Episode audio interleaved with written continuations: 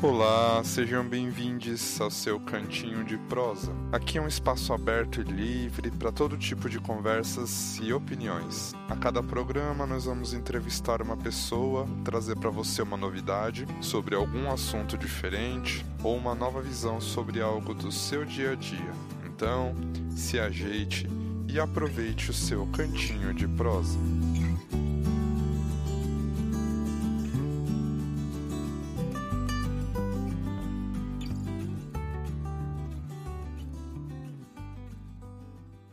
Olá, se você quiser sugerir algum tema, mandar perguntas, já sabe, é só usar o arroba cantinho de prosa.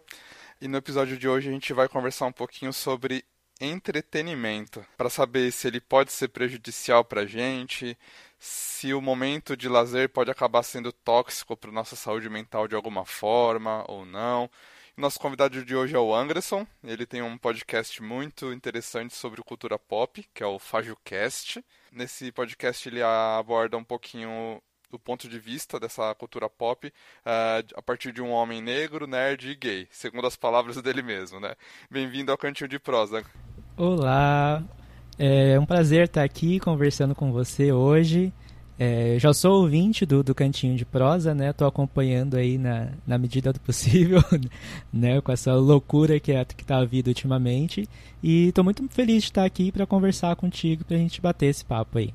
Muito obrigado pela disposição aí. Eu sei que você tá em outro fuso horário, em uma loucura aí de rotina, então realmente muito bom trazer um pouquinho do seu conhecimento aqui pra gente, né?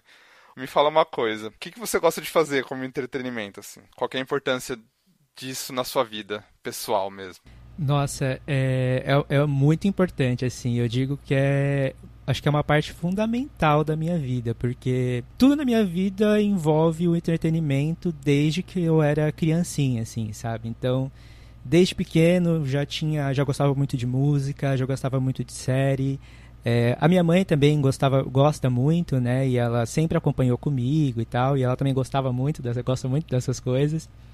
E foi o que me foi acabou me formando assim na vida como pessoa é, e me trazendo os conhecimentos que eu tenho hoje em dia para desenvolver o trabalho que eu tenho hoje em dia. Então acho que se não fosse o entretenimento, muito, muito provavelmente não existiria nem FajoCast, nem nenhuma outra das coisas que eu já construí aí no passado, escrevendo para blogs e essas coisas. Então, é, eu acho que é parte essencial assim de, de quem eu sou e de quem eu me tornei, sabe? E isso acaba tendo, não sei se você tem essa impressão, mas ah, eu acho que tem um, um papel crescente né, na nossa rotina isso. Porque a gente tem essa tendência de estar tá cada vez mais nessa loucura de rotina, de trabalho, de. né, é tudo tão corrido que eu acho que a gente acaba buscando cada vez mais um refúgio nisso daí, não é para dar aquela aliviada, não sei se você tem essa impressão também. Sim, sim, e ainda mais hoje em dia, assim, que a gente tem muita opção, né? Então, por exemplo, se você quiser, você pode encontrar série de tudo, tudo quanto é jeito na, na Netflix, por exemplo. Então, e nesses momentos assim que a gente está vivendo hoje em dia, eu acho que inclusive são as séries e essas produções de entretenimento são muito importantes, sabe? Porque tá todo mundo tão estressado e tem ter isso como uma válvula de escape, ter esse, essa quantidade de, de opções é bastante interessante, assim, porque eu lembro que antigamente, né, era mais difícil você ter acesso a, a essas coisas, assim, então... Totalmente, é, uma novela, nossa, né? Uhum, era tipo, eu sou da época que tinha que baixar arquivo no torrent, assim, que era... Ou era você passava eu virava a noite procurando arquivo no torrent, deixando o computador ligado para eu poder conseguir baixar alguma série, né? E para no final assistir o primeiro comecinho e nem gostar, né? Uhum. que, que é entretenimento, afinal? Você deu alguns exemplos aí, mas o que, é entretenimento? Cara, eu acho que o entretenimento, eu acho que é aquilo que pode. que, que te ajuda a passar o tempo de alguma forma, sabe? Porque vem da, da palavra, né? De, de entreter. Então eu acho que é importante, pra, é, é uma ferramenta para você passar o seu tempo, se entreter. E como a gente estava falando da questão, tipo, por exemplo, de você se aliviar daquele estresse do dia a dia, sabe? Eu acho que também é uma forma de aliviar essa tensão assim de todas essas pressões que a gente vem vivendo. E, por exemplo, entretenimento pode ser só um. Vamos dizer assim, a gente deu alguns exemplos de ah, Netflix, ou você comentou da música também, né? Mas que mais, assim? Por exemplo, jogar videogame é uma forma de entretenimento. É... que mais que pode ser, assim? Olha, é, é, que quando você me fala em entretenimento, eu sempre vou, acabo indo pra, pra cultura pop, essas coisas de nerd, né? Eu acho que um outro exemplo seria o RPG, né? Por exemplo, o RPG de mesa, eu acredito que é uma forma de entretenimento também. Deixa eu ver quais outras formas que a gente tem de entretenimento além das que você falou. Eu acho, sabe, uma coisa que também é uma forma de você se entreter, é, por exemplo, cozinhar. Tem muita gente que gosta de cozinhar para passar o tempo. Sim, totalmente. É, limpar a casa é uma forma de entretenimento. Escutar podcast é uma forma de entretenimento. Lavar louça escutando podcast é uma forma de entretenimento. É a melhor forma de, de lavar louça, né? Eu já fiquei viciado, só lavo louça ouvindo podcast agora. Ah, é a melhor coisa assim que tem para fazer. Eu também, toda vez tô lá com meu fonezinho de ouvido, de ouvido escutando algum podcast. Você acha que com todas essas, não sei, todas essas formas e, e, maneiras diferentes que a gente tem, da outra parte lá, porque do nosso lado a gente consome isso tudo, né? Esses, esses conteúdos dessas diversas formas, a gente consome isso tudo. Mas lá do outro lado, da parte de quem produz e disponibiliza isso pra gente, você sente assim que o, o entretenimento ele pode ser usado como uma maneira de formar opiniões das massas? Olha, é, eu acredito que sim né? Porque é como a gente tinha, eu tinha comentado no começo, né? Que isso foi essas, essas formas de entretenimento foram as coisas que, que me formaram como, como pessoa. Então eu acho que a gente, a pessoa que está produzindo essa forma de entretenimento, né, seja os entretenimentos menores até os maiores, é, a pessoa sempre vai ter o, o viés dela ali. Então eu acredito que quanto maior né, seja a pessoa que está produzindo, né, as pessoas envolvidas naquela na produção daquele entretenimento, é, maiores são as chances delas poderem influenciar as pessoas. E aí é claro que as pessoas menores também têm ajuda nessa nessa influência, sabe? E eu acho que na verdade tudo vai meio que se retroalimentando assim, porque às vezes até mesmo aquela pessoa pequena que produz entretenimento, ela ela é de alguma forma afetada pelas pessoas grandes que fazem entretenimento. E aí de alguma forma isso vai funcionando. Então todo mundo acaba mesmo acaba indo meio que na mesma onda assim sabe? Acaba formando assim a, a opinião da, das multidões e formando assim essas ideias sabe?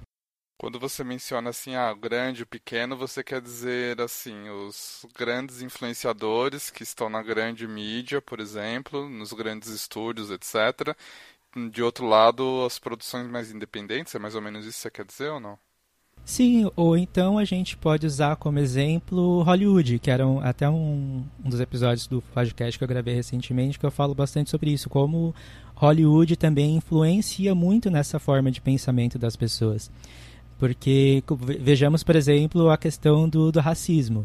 Então, por muito tempo, Hollywood reforçou esse estereótipo racista nas pessoas e esse estereótipo ele perdura até hoje. E ele estava ali no entretenimento das pessoas e isso acabou meio que formando a, a ideia das massas e das multidões, assim.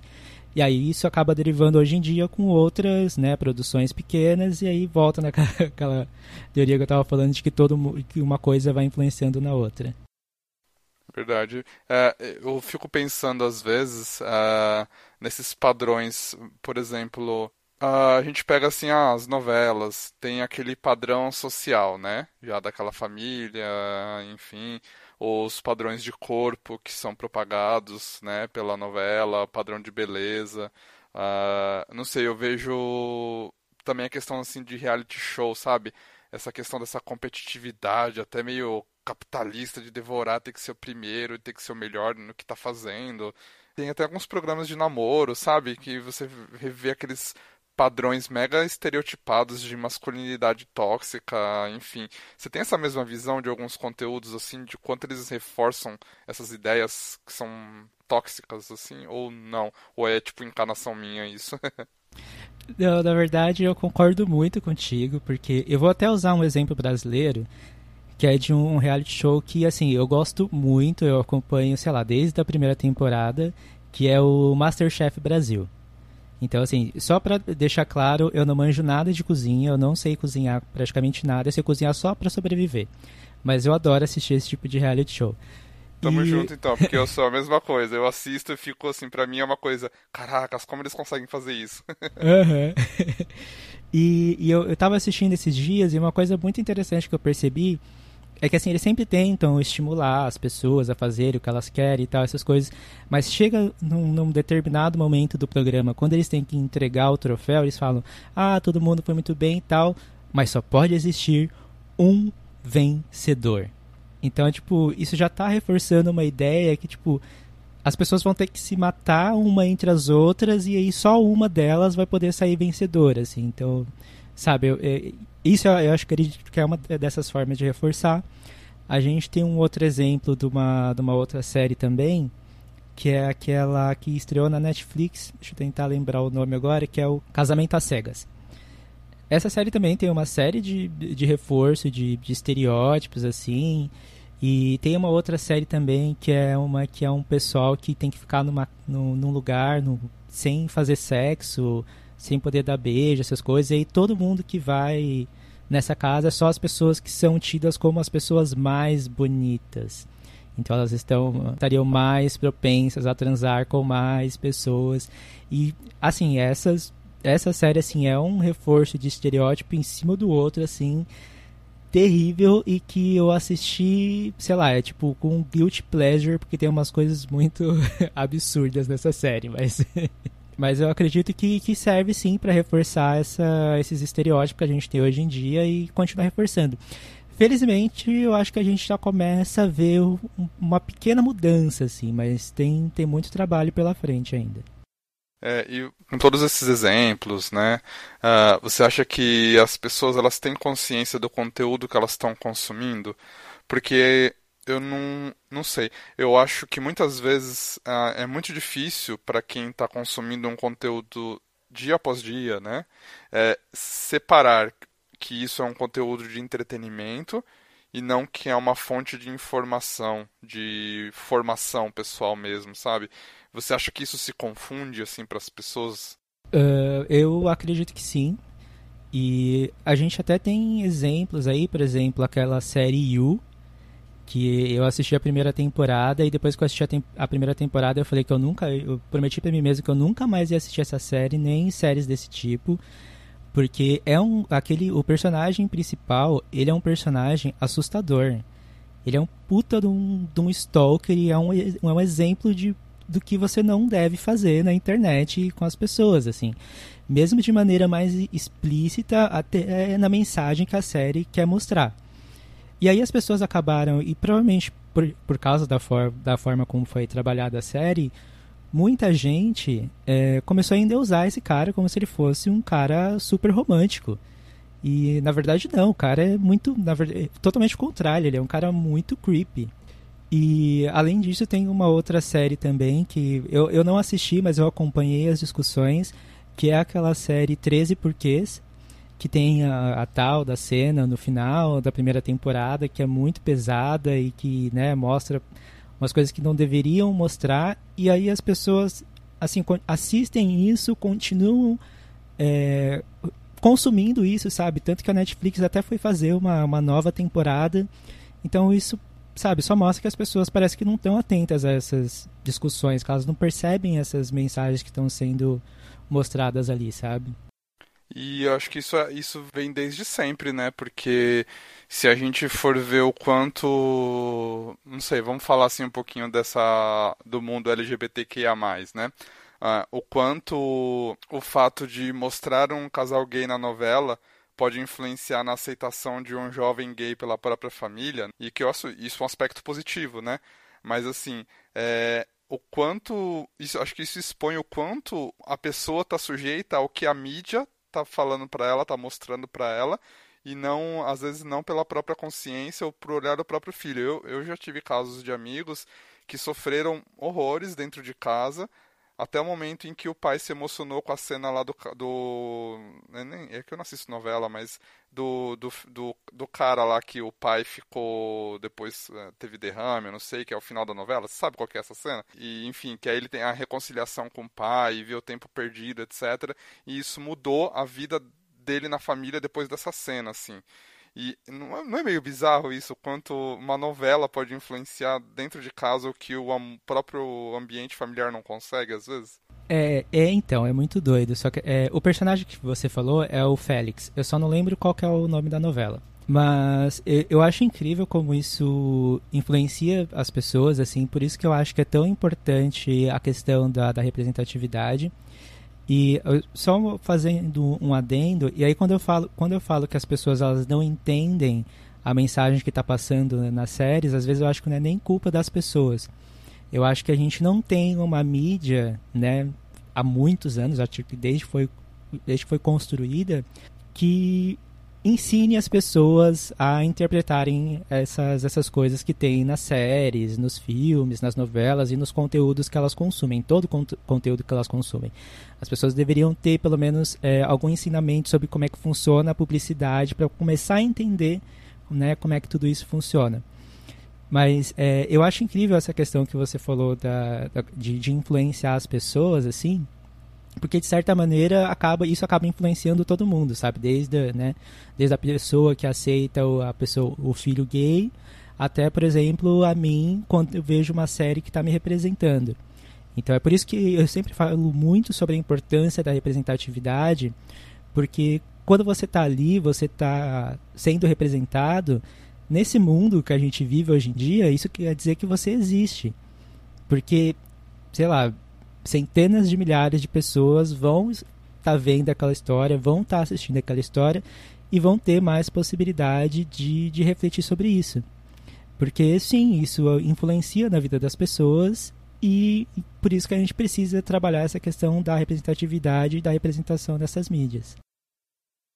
Será que é, não sei, será que é por isso que incomoda tanto o, a parte mais conservadora da sociedade, o fato de se mostrar mais esse tipo de coisa mais abertamente, às vezes, porque tira da, daquela zona de conforto, né, de que ah, é coisa do diabo pronto, e aí se tá lá na TV, ah, então é mais comum, mas não, isso não pode ser. E aí por isso será que incomoda tanto as camadas mais conservadoras?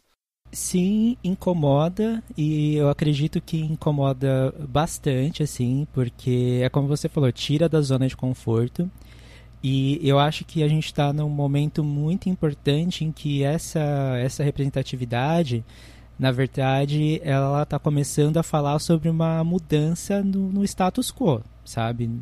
Na, na, realidade que a gente tem hoje em dia. E a gente fazer essa mudança significa, né? É, eu, eu não sei se essa é a palavra correta, mas tirar privilégios de pessoas que são privilegiadas por, por esse sistema. Então eu acredito que obviamente isso vai, vai incomodar. É, as pessoas vão vão vão reclamar dessas mudanças e a, eu acredito que é isso. A gente tem que continuar fazendo essas mudanças porque mesmo com essa galera gritando e reclamando, porque se não for assim a gente não vai conseguir mudar nada, sabe?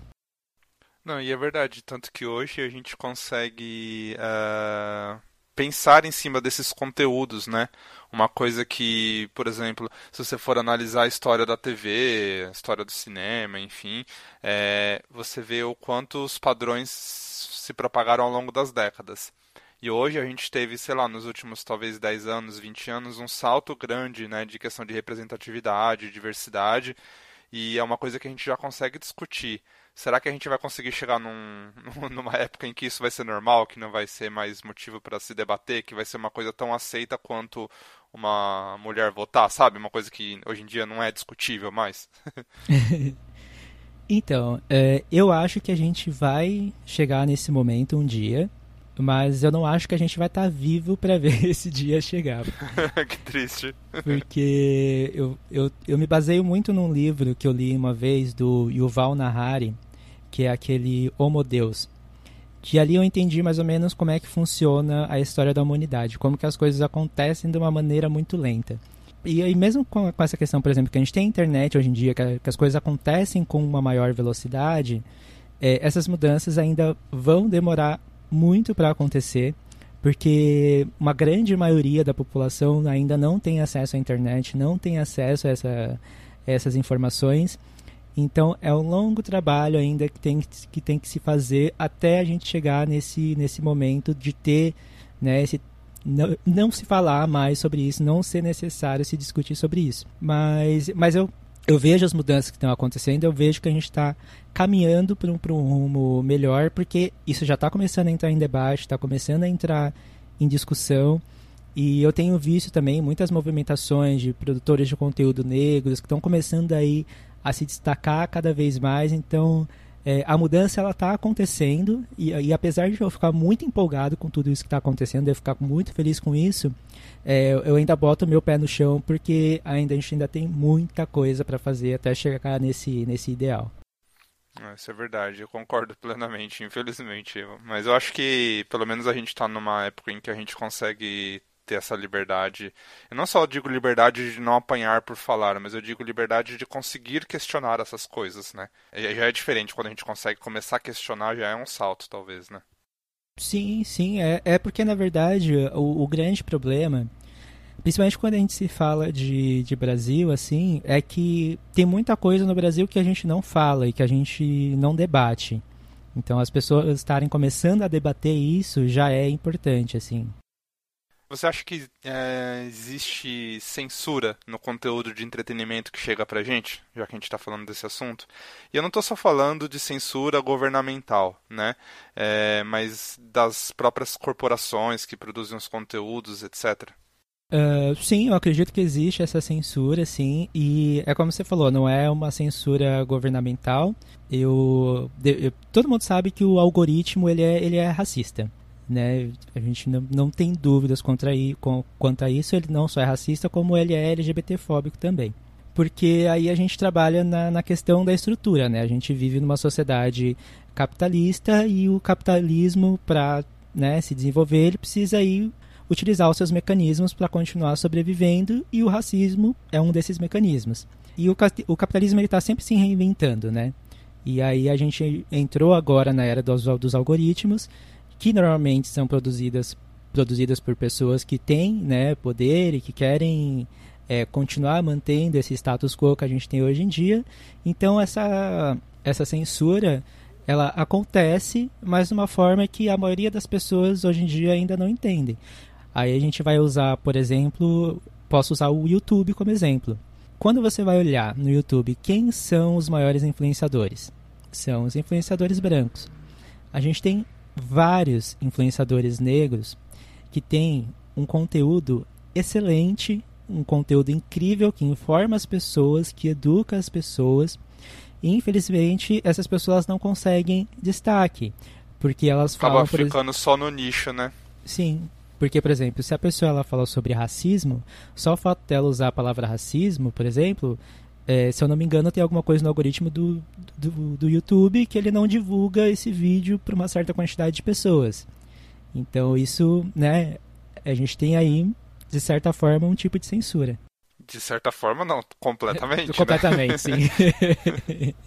Tava tentando ser gentil. Se... Não, imagina, aqui, aqui não é lugar pra ser gentil, não. Vamos dar voadora no peito. Eu tô. Eu não sei, isso tudo que você comentou assim, me vem assim até uma forma mais sens... É, como fala? Velada de, de censura. Por exemplo, no como está sendo distribuído. Então, a, o grande estúdio vai contratar lá como galão o branquinho de olho azul, né? A, o, o, algoritmo do YouTube vai fazer isso que você comentou, etc. A gente tem essa, essa coisa bem clara que todo mundo sabe, mas talvez tenha muita coisa por trás disso, né? Por exemplo, onde que vão os anúncios, né? O anúncio vai na pessoa que está lá falando do racismo ou vai lá no, no outro que está falando, sabe, para a família tradicional brasileira, hétero, cis, branco. Para onde que vai o anúncio? Para onde que vai esse incentivo? E não só da parte das, das corporações, como na própria parte do governo, né? A gente sabe, por esse desgoverno atual que a gente tem aí, o quanto o conteúdo cultural está sofrendo, né? Com, com relação de, de, de verba, de incentivo e todo esse desmando que está sendo essa descultura do governo atual, né? É bem, acho que é bem maior tudo, né? Vem desde lá de trás, de onde... Porque o dinheiro acaba movimentando tudo, no fundo, né? É, sim, porque é, é, inclusive essa questão da cultura no Brasil é uma questão muito complicada, assim, que já mostra o, o que você tinha comentado da questão da, da censura, né? É, a situação está bem complicada, assim. É, sobre essa questão, inclusive a gente vê, por exemplo, os investimentos do governo em cultura, como você estava falando, né? não só nessa parte da cultura, mas, por exemplo, o presidente Bolsonaro e toda sua, todo o seus, seu grupinho ali, eles estavam investindo em canais de YouTube de direita que estivessem falando bem do Bolsonaro. Ou eles estavam investindo propagandas em, em sites de pessoas de, de direita que defendiam o Bolsonaro. Então você já percebe aí também, de certa forma, essa censura velada, assim. E até quando você vai ver como é que funciona o algoritmo deles no, no Twitter, sabe? Se algum influenciador, alguma outra pessoa assim, pegar e falar mal do Bolsonaro no Twitter, só de citar o nome dele, já começa a aparecer um monte de bot, assim, de gente jogando um monte de coisa, assim. Então, é, a, a, gente vê realmente essa censura acontecendo de forma velada. É que, na verdade, né, pra gente que tá na internet, pelo menos, acaba não parecendo tão velado assim, né? Porque parece que tá tudo muito mais na cara. É, é, é, é, na cara, mas se a gente parar para pensar, né? Se a gente, porque o difícil é, é, pensar isso que a gente tá comentando, né? Por isso que a gente vê tanta gente aí defendendo ele, né? Se movimentando, falando, ah, roubou do Bolsonaro, essas coisas. é, fazer o quê? Essa, você sabe que quando, toda vez que você falou esse nome, eu vou colocar um pi na edição, né? Ah, por favor. deixa eu. Tipo, a gente está falando dessa forma de censura, né? Mas deixa eu perguntar uma outra coisa. A classificação indicativa dos conteúdos de entretenimento, sabe? Aquela classificação etária tal. Você acha que isso é censura? Ou isso é uma proteção realmente aos direitos das crianças? Se isso é importante existir ou não? Então, é, eu acho que assim, classificação, indi é, classificação indicativa, eu acho que é uma ferramenta. Né? E como toda ferramenta, tudo vai depender de como você vai fazer o uso dela. A gente sabe que existem conteúdos que não são é, adequados para crianças. Então, conteúdos violentos, por exemplo, não são adequados para crianças. Conteúdos é, pornográficos não são adequados para crianças. Então, quando a gente tem é, essas questões, eu acredito que seja importante a gente ter essa classificação indicativa. Inclusive, digo mais, tem algumas é, utilização de tags, por exemplo, sabe? Até para evitar alguns gatilhos nas pessoas.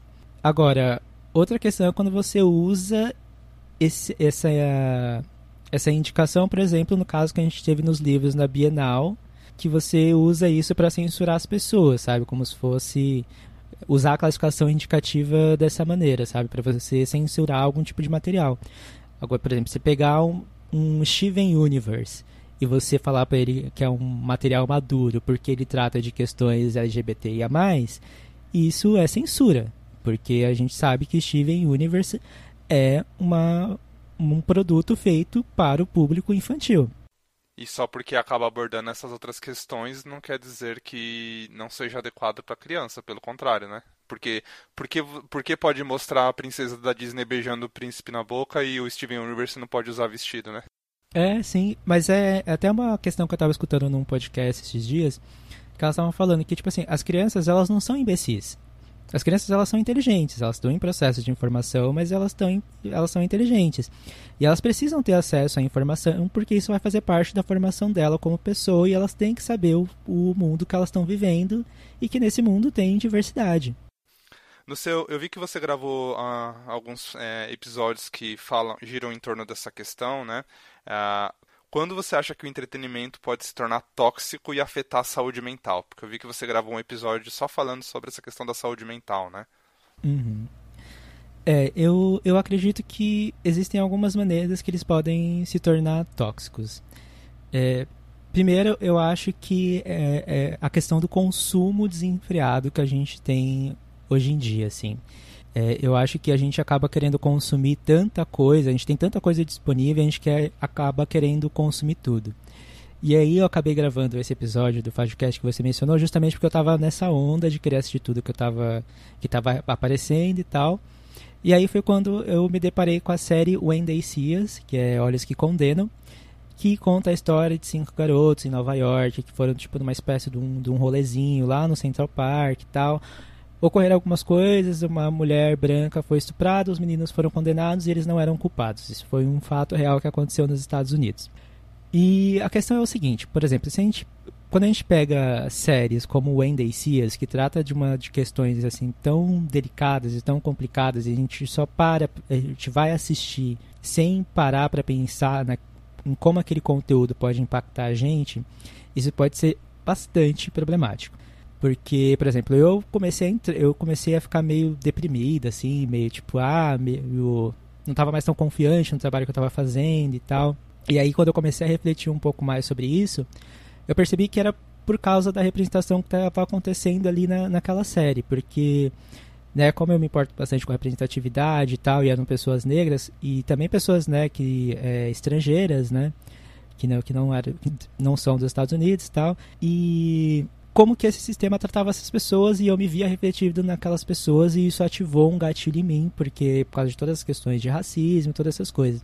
Então eu acho que é, é a gente precisa começar a ter mais consciência da, da questão dessas coisas que a gente está das coisas que a gente assiste, das coisas que a gente consome, porque podem existir ali gatilhos nesse tipo de, de produção que muitas vezes não são nem, nem propositais, às vezes são produções que são importantes, que são boas, que tratam de, de assuntos que são muito importantes, mas que podem acabar afetando a nossa saúde mental de alguma maneira.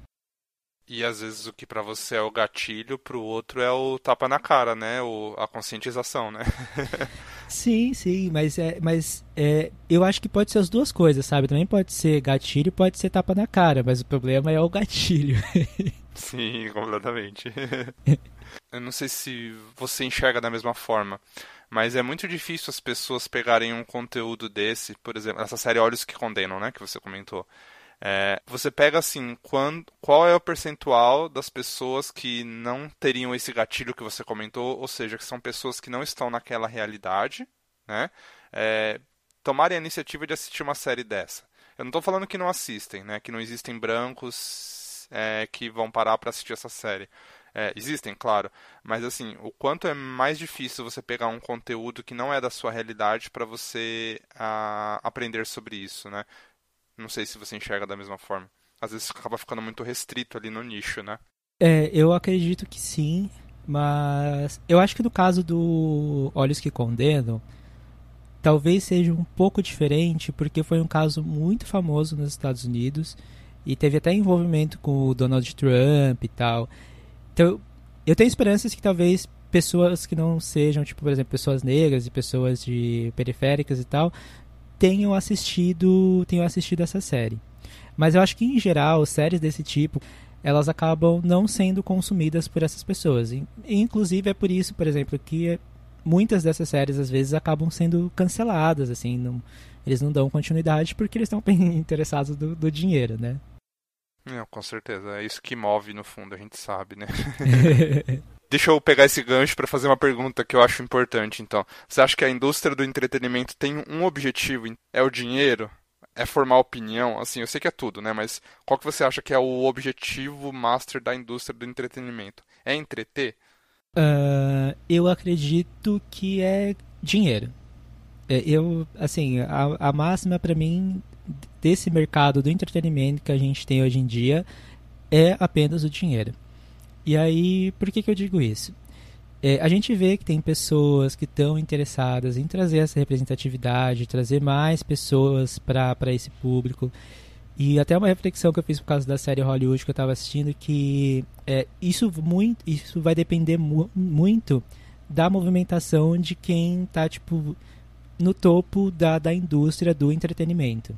Então, e aí por que, que eu digo isso? Eu vejo, eu venho vendo essa movimentação das pessoas pedindo representatividade, pedindo mais representação na cultura pop, na indústria do entretenimento há muito tempo. E eu comecei a perceber essa maior representação quando as pessoas negras, por exemplo, conseguiram começar a ganhar mais destaque nas mídias. Em consequência, elas foram atingindo mais pessoas e mais pessoas passaram a consumir conteúdos de entretenimento e como uma parcela dessas pessoas já tinha uma certa consciência sobre questões de representatividade, elas começaram a, clamar por isso. E aí é, começou a aparecer um pouco mais de representação e acho que um exemplo muito bom que a gente pode usar disso é o Pantera Negra. O Pantera Negra foi o sucesso que foi porque as pessoas estavam se identificando com aquele personagem e elas decidiram gastar o rico dinheirinho delas indo em no cinema para assistir o filme. Uh, eu vi movimentações de pessoas, por exemplo, de instituições, pagando ingressos para que as crianças fossem assistir os filmes. Então são atitudes muito boas, é, não estou não, não criticando isso, mas que está investindo ali o dinheiro nessa indústria. E aí a indústria percebeu que o quê? Ter representatividade dá dinheiro. E aí eles começaram a fazer uma representatividade é, mais porca, né? Só colocando ali personagens mais secundários e tal. E aí, com, com, um pouco mais com o passar do tempo, a gente percebe que as pessoas começam a reclamar, reclamar mais sobre isso e elas começam a não consumir tanto esse conteúdo com essa representatividade é, mais porca. E aí, o que, que eles fazem? Começam a botar mais representatividade porque as pessoas vão consumir e vão continuar gastando o dinheiro com, com essa indústria do entretenimento. Então, assim, eu acho que, para mim, não há dúvidas de que o objetivo deles, no final, é sempre o lucro. E por isso que eu falo que é, é importante, tipo assim, eu, é importante a gente se atentar à questão da gente ter a representatividade, da gente estar tá ali representado nesse mercado, mas a gente precisa estar tá consciente disso, porque no final, tudo que eles querem é o nosso dinheiro e eles não estão sendo bonzinhos. Inclusive, uma, um outro adendo que eu quero fazer a isso é que eu acho que seria bastante interessante se as pessoas começassem a voltar o olhar delas para outros mercados, começar a dar visualização para outros mercados além desse mercado, por exemplo, norte-americano, que é o que, tá, o que mais é, é, produz esse entretenimento e é o entretenimento que mais chega no Brasil. Então, assim, já que a gente vai alimentar essa máquina do capitalismo, do dinheiro e todas essas coisas, vamos tentar voltar o nosso olhar para algum para outros tipos de produção, sabe? E eu sou fãzaço desses outros tipos de produção que você comenta, tanto que, nossa, eu paro para assistir Uh, qualquer filme ou série de algum outro país na Netflix que aparece ali, porque eu gosto muito de ver esses estilos diferentes de direção, de ritmo e até do conteúdo, né, do que está sendo passado para a gente. É diferente não só a forma, né, a velocidade, como o que está sendo passado. Eu acho bem diferente, né? Ah, sim. Não, mas isso é um, é um bom exemplo, assim, que tem, por exemplo, esse ano a Netflix ela estreou a primeira original Netflix africano, que é a série Queen Sono que é uma série, tipo, excepcional, assim, é uma série incrível, assim, é, ela se encaixa, em certos pontos, ela se encaixa com aquela história de espião norte-americano e tal, mas é uma, uma série que se passa totalmente em África, com elementos totalmente africanos, que são produzidos por pessoas de lá, sabe? É uma série linda, é uma série incrível e eu não vi muita gente falando sobre isso, assim, sabe? Além de mim no meu podcast falando sobre Queen Sono, sei lá, vi pouquíssimas pessoas falando e a maioria era daqui dos Estados Unidos, sabe? Então a gente começa, precisava começar. mais pessoas precisam começar a olhar mais para esses outros lugares. Legal. O nome é Queen Sono, né? De Rainha Sono, é isso? Isso, isso mesmo. Legal. É, isso é bacana. É, é uma, uma série que estava na minha lista, não, ainda não tinha assistido, então agora eu vou assistir com certeza. é muito boa, eu recomendo. Quando você. Quando a gente está comentando muito dessa questão, assim, dessas formas saudáveis, né, de entretenimento o que mais seria uma forma saudável de, de entretenimento? A gente está falando de diversificar, tal, mas assim, você acha que é importante também ter um controle de horas que a gente dedica para isso por dia, uh, de diversificar não só desses, como a gente estava comentando, mas também do formato, por exemplo, eu ler, eu ouvir um podcast, eu assistir um filme, ou o importante é eu achar aquilo que eu gosto de fazer e me sentir bem com aquilo, ou diversificar é saudável. O que, que você acha disso? É, eu acho que é uma. Eu vou ficar em cima do muro. Eu acho que é uma mistura entre as duas coisas, assim. É, eu acho que você precisa aprender a limitar o seu tempo e você também precisa saber o que é que você gosta e qual é o tipo de, de mídia que você gosta de, de consumir. Mas o que acontece? A gente precisa aprender a ter um, alguns, certos, alguns certos limites na hora que a gente está consumindo todo esse tipo, todos esses conteúdos, porque de qualquer forma a gente não está só consumindo um conteúdo, a gente está consumindo informação, a gente está processando aquelas informações e às vezes a gente precisa de um certo tempo para poder processar tudo isso. Mas eu também acho que é importante você consumir o tipo de conteúdo que você gosta, porque se é o tipo de conteúdo que você gosta, é um conteúdo que vai te dar aquele prazer, te vai dar aquela sensação de você de, de felicidade. Então não adianta você, por exemplo, se você é uma pessoa que é só das séries e você não tem paciência para ler um livro, então não leia um livro ou procure um livro que tenha alguma temática que seja mais relacionada àquilo que você gosta. Um livro sobre uma série que você já viu. Por é, que não, né? sim, tem tanto livro de que é adaptação de filme, ou filme que é adaptação de livro, que tem muito material aí para o pessoal consumir. E acaba dando uma outra visão, né? Porque, nossa, eu conheci várias pessoas já que, ah, você já viu tal série, já viu tal filme, ou mesmo já jogou tal jogo do videogame e tal. Aí eu falo, ah, ainda não, mas o livro eu já li, porque eu, eu amo livro, né? Eu gosto muito, tenho muito. E aí eu falo, ah, não, não, nem, não conheço ainda, mas o livro eu já vi. Nossa, livro? Mas como assim? Fizeram o livro baseado nisso? Então, na verdade, essa história é do livro, sabe? As pessoas, uhum. elas acreditam tanto nesse, nesse produto final que chega para elas que elas não sabem nem de onde veio, né? Uhum. é, mas isso é verdade. Você acha que, assim, a, a gente está falando dessa forma saudável, além dessa saúde mental que o entretenimento pode acabar prejudicando, tudo isso que a gente já está falando esse tempo inteiro, você acha que ele pode acabar atrapalhando em outros aspectos também?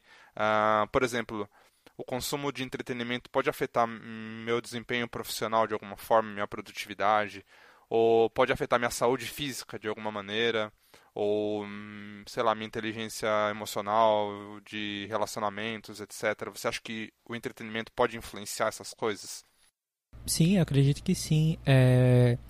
Principalmente a saúde física, assim, porque, cara, você ficar, sei lá, 10 horas fazendo binge watching de uma série, com certeza não vai fazer bem para sua coluna, independente se você esteja numa cadeira, se você esteja deitado na cama, mas enfim, sei lá, acho que quando a pessoa está consumindo esse tipo de coisa, ela geralmente fica naquilo que é o mais confortável, que geralmente é o errado, né?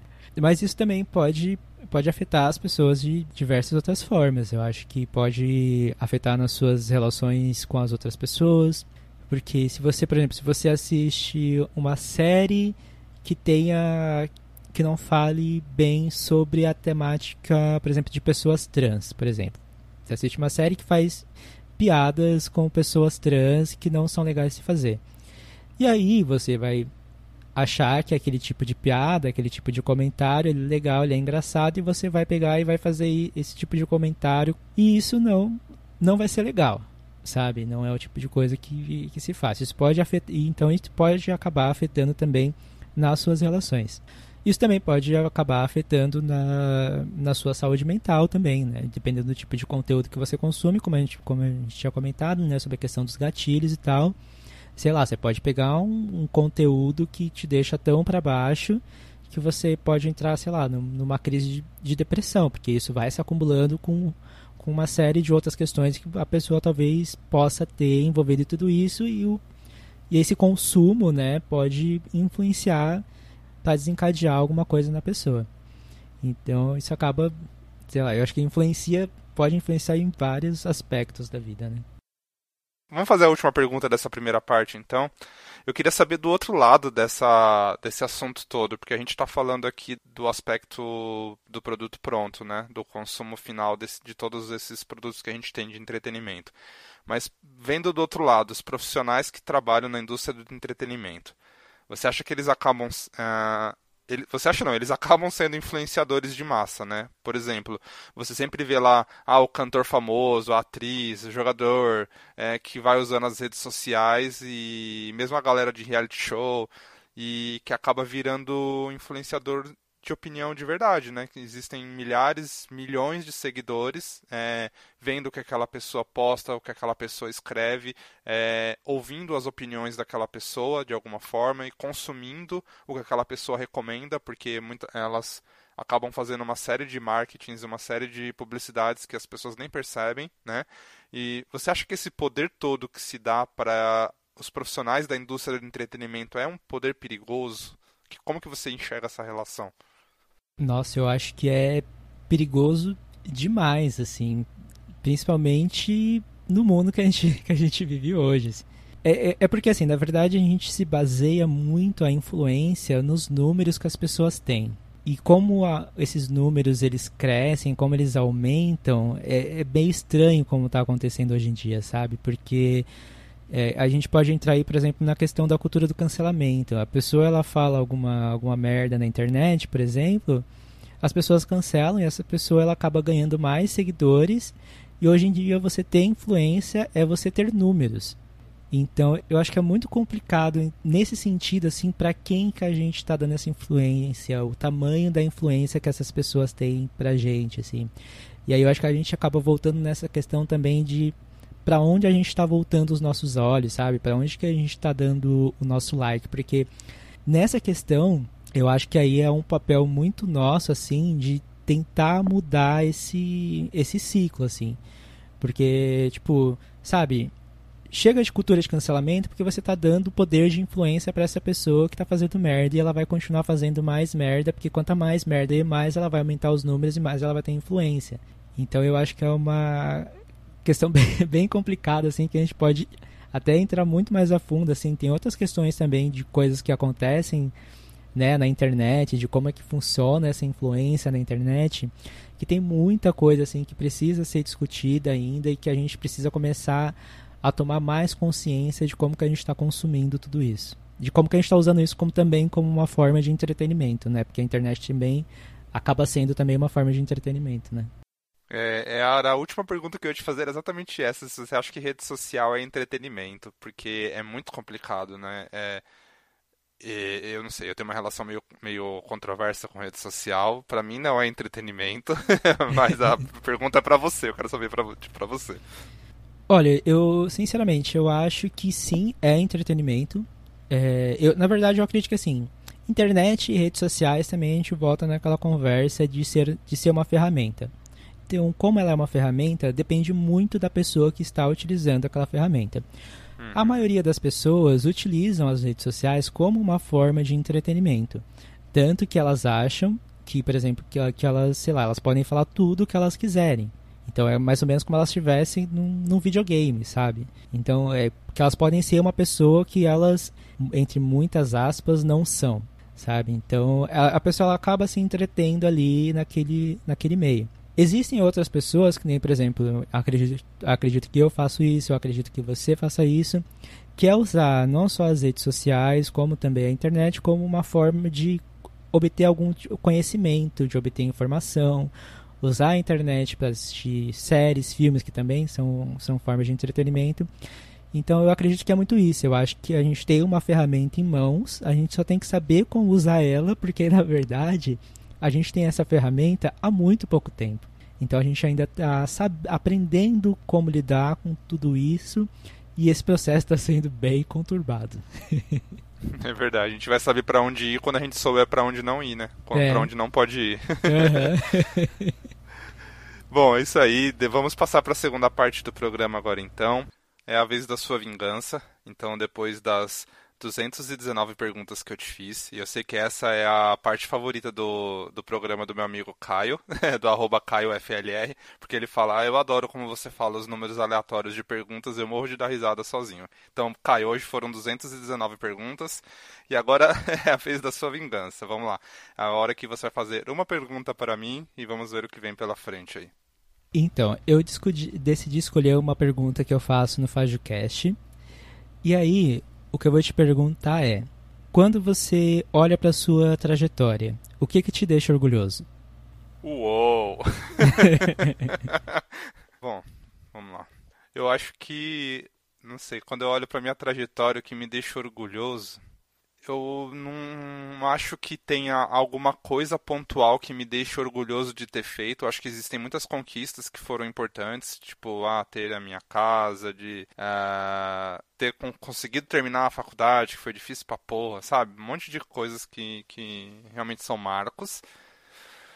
Mas o que me deixa orgulhoso, no fundo, eu acho que é a, a, acho que é a integridade com que eu levei as coisas que eu passei na vida, assim, sabe? A, a consciência tranquila de saber que eu não, óbvio que a gente sempre prejudica, ofende ou acaba tendo algum efeito colateral nas coisas que a gente faz. Mas eu acho que é a minha consciência tranquila em saber que eu nunca fiz isso querendo fazer isso com alguém, sabe? Uhum. Isso para mim é uma coisa que eu valorizo muito e eu acho que é uma coisa que é muito importante para mim, eu olhar para minha trajetória e saber que as coisas que eu fiz foram com integridade, foram com consciência tranquila, assim com. Ah, não sei se é a palavra certa, mas com bondade mesmo, de, no sentido de respeitar quem passou pela minha vida e de não ter feito mal, nem ter conseguido um cargo no emprego, ou uma nota na prova, ou um, estar com alguém num relacionamento porque eu passei a perna em outra pessoa, ou porque eu tive que fazer tal coisa para chegar lá, sabe? Eu acho que isso é uma coisa que eu valorizo muito Acho que é uma coisa que eu me orgulho muito em mim, não sei. Hum, arrasou.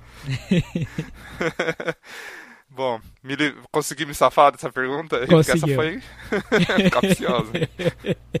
Essa é a intenção, mas conseguiu. é, legal. Bom, uh, vocês já sabem que podem usar o nosso arroba, Cantinho de Prosa. Mande lá suas sugestões de temas para os próximos episódios, as suas perguntas sobre o que já foi abordado, suas críticas, né? Mesmo se você concorda, discorda com algo que foi falado aqui. E eu vou pedir para você, Anderson, deixar o seu arroba agora, para você, para quem quiser também já te adicionar ou ir lá concordar ou discordar de algo que você falou, fique à vontade.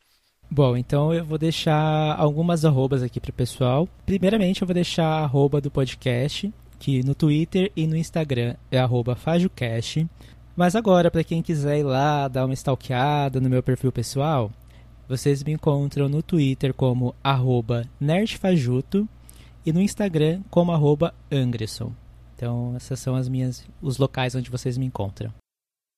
Indica pra gente agora, nesse quadro uh, que é uma indicação sobre algum livro, uh, um podcast, algum canal, algum autor que você recomende, ou mesmo alguma série, algum conteúdo de entretenimento que você queira deixar, fica à vontade para deixar a sua indicação de hoje.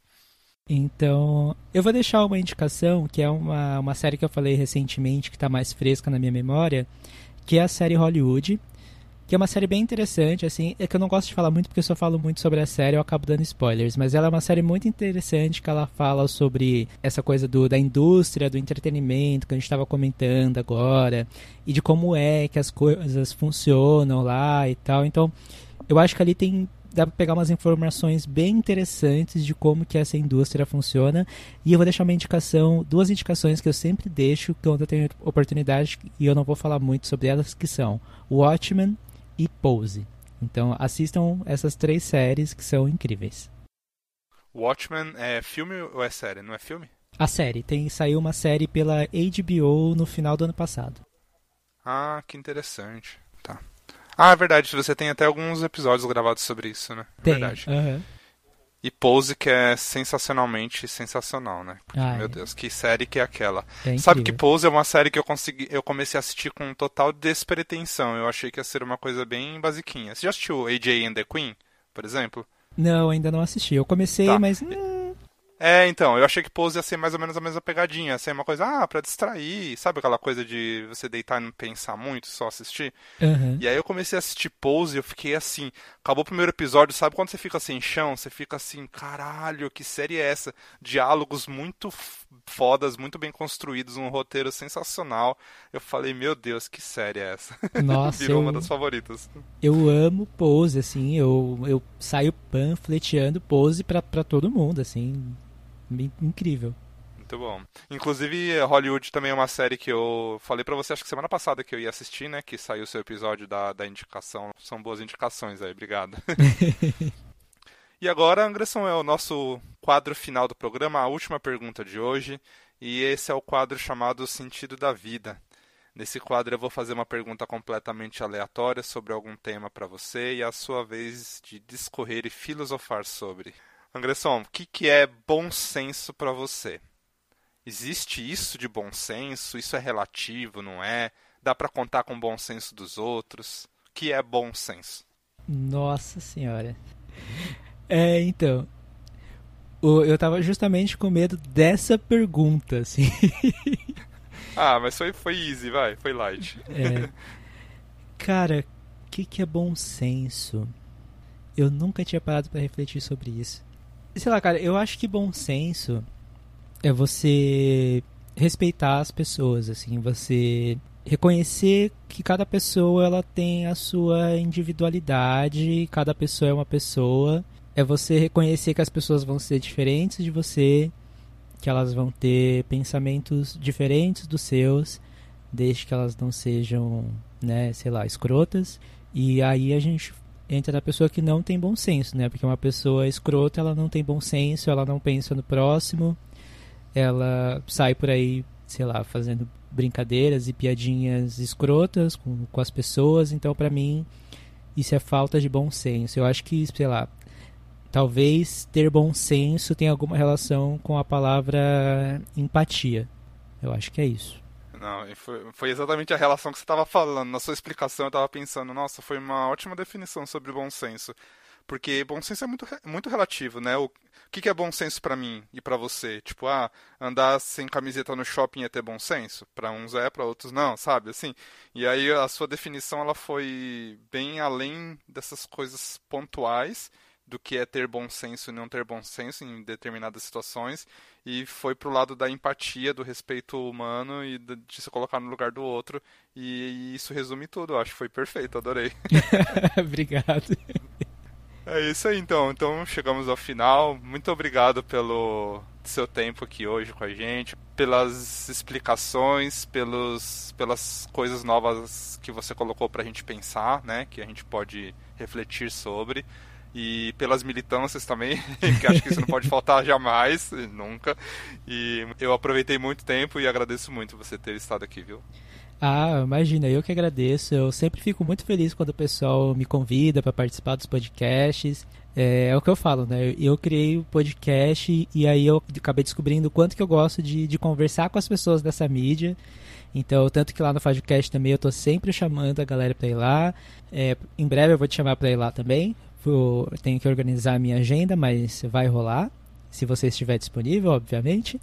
Mas eu sempre adoro conversar com as pessoas e conversar com a galera que faz parte da rede para mim tem sido incrível e é isso aí, tô sempre disponível pessoal, quando quiserem, só me chamar que eu tô aí. Inclusive, você comentou da rede, vamos deixar mais uma indicação no episódio de hoje, que é o arroba LGBT Podcasters, né? Que tem muitos podcasts legais lá, muitos canais com conteúdos mega uh, que desconstroem né, muita coisa. Eu vou colocar até nas indicações aqui hoje. Nossa, assim, ó, eu vou te falar aqui para quem fica reclamando por aí na internet, fala, ah, não tem podcast LGBT, que não sei o quê. LGBT Podcasters tem 60 podcasts cadastrados, então é só o pessoal ir lá olhar que vai encontrar bastante podcast. Legal. obrigado, obrigado. Tchau, tchau.